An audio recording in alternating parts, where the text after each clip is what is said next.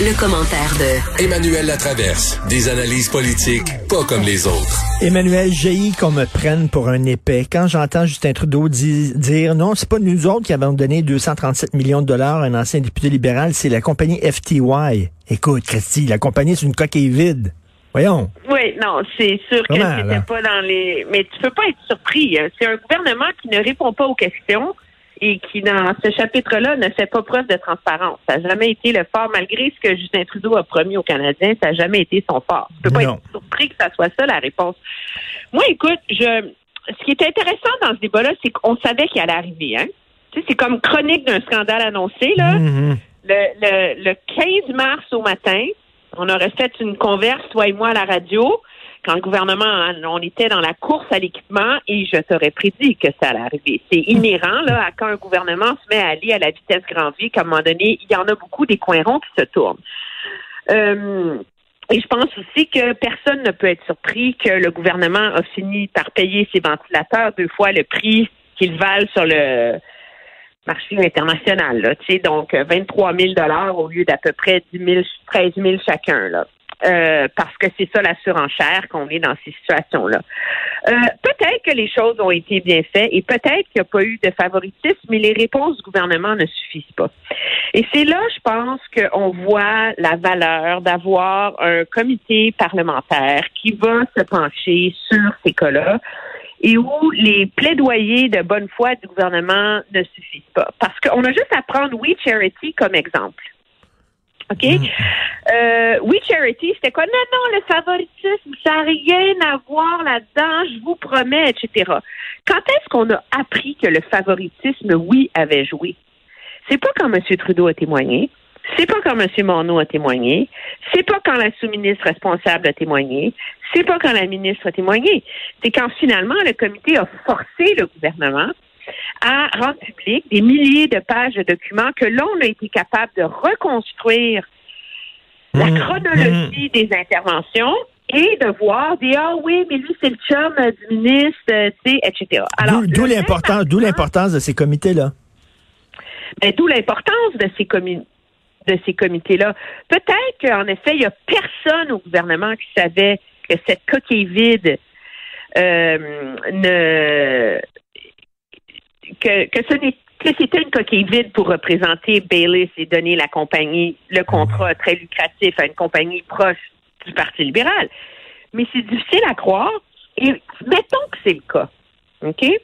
Donc, mais pourquoi il aurait donné, mais pourquoi il aurait donné 237 millions à une entreprise qui, une semaine avant, n'existait même pas? Voyons. Ben exactement. Et il y a une entreprise dont la seule expertise du dirigeant semble spécialisée dans euh, les pièces de frein. Ben oui. Alors, ça montre que dans euh, cette course-là, il y a beaucoup euh, d'entrepreneurs assez brillants qui ont su utiliser les leviers du pouvoir pour euh, réussir à se mettre de l'argent dans les poches et s'enrichir très grandement. Et pire que ça, c'est que le gouvernement a quand même commandé 10 000 ventilateurs, puis à date, il n'y en a pas 10 000 qui ont été livrés. Il y en a à peine 3% là. Mm. On faut être livré les 10 000 d'ici la fin de l'année. Non, on, aurait pu les avoir à 50% du prix, là, en plus. Mais je suis pas sûre qu'on aurait pu. Je suis pas certaine qu'on aurait pu les avoir à 50% du prix parce que ce qu'il faut comprendre, c'est que un des leaders mondiaux dans la fabrication de cette pièce d'équipement-là qui est essentielle dans les unités de soins intensifs pour les patients de la COVID est en Irlande.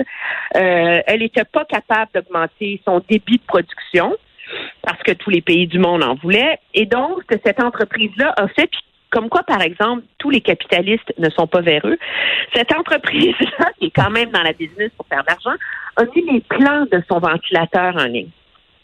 Hmm. Donc, comme cette entreprise-là avait la capacité de construire ces machines-là, avait développé un mécanisme pour les construire à faible coût, relativement, elle a offert euh, toute la recette pour les faire à l'ensemble du monde entier en disant voici le plan, maintenant essayez-vous de les construire. Et c'est comme ça que finalement des entreprises canadiennes ont décidé de le faire. À partir du moment où une entreprise part à zéro, euh, tu peux pas nécessairement présumer qu'ils vont être capables de le faire au, même coup, mais de là à payer le double, puis à donner le contrat en secret par un paravent à un proche du Parti libéral, il y a, y a des questions, c'est même pas il y a des questions légitimes qui se posent. Écoute, Pierre Paulus posait des, Pierre Paulus posait des questions, puis Justin Trudeau hier, il lisait ses lignes. Il avait sa feuille dans la main, puis il lisait ses lignes, puis il répondait à côté. Mais juste, je te pose la question est-ce que le NPD s'est déshonoré en appuyant le, gouvernement hier? Déshonoré, moi je suis pas dans les grosses phrases là. Euh, je pense que, mais est-ce que le, est-ce que le NPD a fait preuve de sa faiblesse stratégique euh, et est-ce qu'il a consacré sa faiblesse stratégique pour la suite de ce Parlement? Oui. Comprenons-nous, le NPD est dans la position la plus difficile. Le Parti conservateur va toujours voter contre. Le Bloc, a toujours un moment où il vote pour défaire le gouvernement. C'est quand tu es le dernier à dire que tu vas voter contre que tu te retrouves avec la patate chaude. Hein? Mm. C'est l'ajout des gouvernements minoritaires. Jusqu'ici, le NPD avait été super habile. Il faut quand même le reconnaître avoir des gains réels, tangibles. Les 10 jours de congé de maladie, c'est eux qui ont poussé pour ça. La bonification des euh, des primes d'assurance emploi puis des nouvelles prestations là, qui remplacent la PCU pour qu'elle soit égale à la PCU qui ont un seul. Oui, euh, c'est correct, mais il y a, oui, ils n'ont rien eu. Ben c'est ça, c'est correct. 24 votes, gratis. Ils ont, ils ont arraché aucune concession là, au gouvernement libéral hier. Là. Non. Et ce qui fait mal, c'est qu'il prétendait pouvoir l'avoir, tu vois. Alors, comparons. Le Parti vert aussi a appuyé le gouvernement, on s'entend. Mais le Parti vert est sorti dès le début en disant c'est un exercice futile, c'est un exercice ridicule. On se mêle pas de l'enjeu comité, pas comité, whatever. Nous, là, on va être les adultes dans la pièce, on va voter contre, ça règle le problème. Merci, bonsoir. Monsieur Sin lui est sorti en disant je ne donnerai pas de prétexte à Justin Trudeau pour plonger le parti en élection. Donc, déjà, il s'était peinturé dans un coin. Puis, il a fait miroiter qu'il avait un pouvoir de négociation.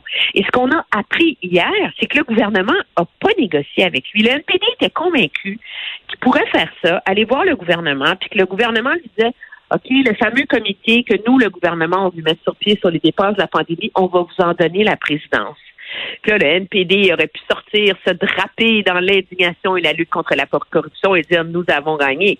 Ils n'ont rien eu. Ben, ils, ont, couché avec puis ils n'ont pas été payés. Exactement. C'est ça l'affaire. là. va arriver lors du prochain vote de confiance? Mais là, le ben gouvernement sait que le NPD a peur et sait que leur menace ne tient plus la route. Alors là, c'est assez urgent que le NPD se trouve une autre solution, sinon il va se retrouver en ben élection pas mal vite. Et toi, toi, tu dis justement, il va y avoir des élections plus tôt que tard. Ben moi, en tout cas, je pense que tout le monde a compris là, que ce gouvernement, contrairement à ce qu'on disait il y a un an, donc quoi, il faut jamais faire de prédictions en politique. Euh, le gouvernement ne finira pas son mandat. Hmm. Moi, je pense que si on se rend au printemps, on est chanceux et je n'exclurais pas que le gouvernement cherche une façon d'être défait avant Noël. Parce que, de un, l'affrontement et la surenchère partisane des derniers 36 heures a fini de dilapider le peu de bonne foi qui restait dans ce Parlement-là. Euh. Et en maintenant la ligne dure face au NPD, le gouvernement a montré, moi je dirais que la ligne du gouvernement, c'est pas des c'est pas d'élection à tout prix, mais on n'a pas peur d'une élection. Ils sont prêts à y aller, puis ils vont y aller s'il faut, puis quand la fenêtre va s'ouvrir, ils vont la saisir. Pourquoi? Parce que les sondages leur sont favorables, euh, parce que jusqu'ici, les gouvernements gagnent en temps de pandémie parce que les gens veulent de la stabilité. Parce que faire campagne en temps de pandémie, ça t'enlève quand même une grosse dose d'autobus de, journalistes sur le dos qui cherchent la mouche. Hmm. Euh, et, euh, et parce que le Parti conservateur n'est pas prêt à partir en élection. Alors, ouais, toi, tu, trouves que Renato l'a montré, a démontré qu'il n'était pas encore vraiment là, euh, très solide? Ben, moi, ce que, ce que tout le monde a remarqué de Aaron O'Toole, c'est son côté très rafraîchissant là, pour un chef conservateur. Là, il n'est pas dans l'indignation partisane à outrance tout le temps. Il n'est pas en train de se déchirer la chemise. Il tente de développer un discours très rassembleur qu'on n'a pas entendu au Parti conservateur depuis longtemps. Le problème avec la motion que son parti a déposée, et moi, c'est ce qui m'agace dans leur démarche, c'est qu'on a retrouvé le Parti conservateur de l'hyperbole et de l'indignation permanente. Tu sais, un comité anti-corruption, où on va forcer l'agence là qui qui négocie les contrats pour des discours là, de la famille Trudeau a dévoilé tous les contrats que toute la famille Trudeau a eu dans les dernières années.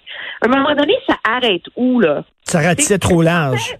Puis le, jupon ben dépassait, selon toi, ce qu'il voulait aller, ça allait en élection, point. Moi, non, non, il voulait pas aller en élection. Le jupon dépassait qu'il voulait humilier le gouvernement. Hum, hum.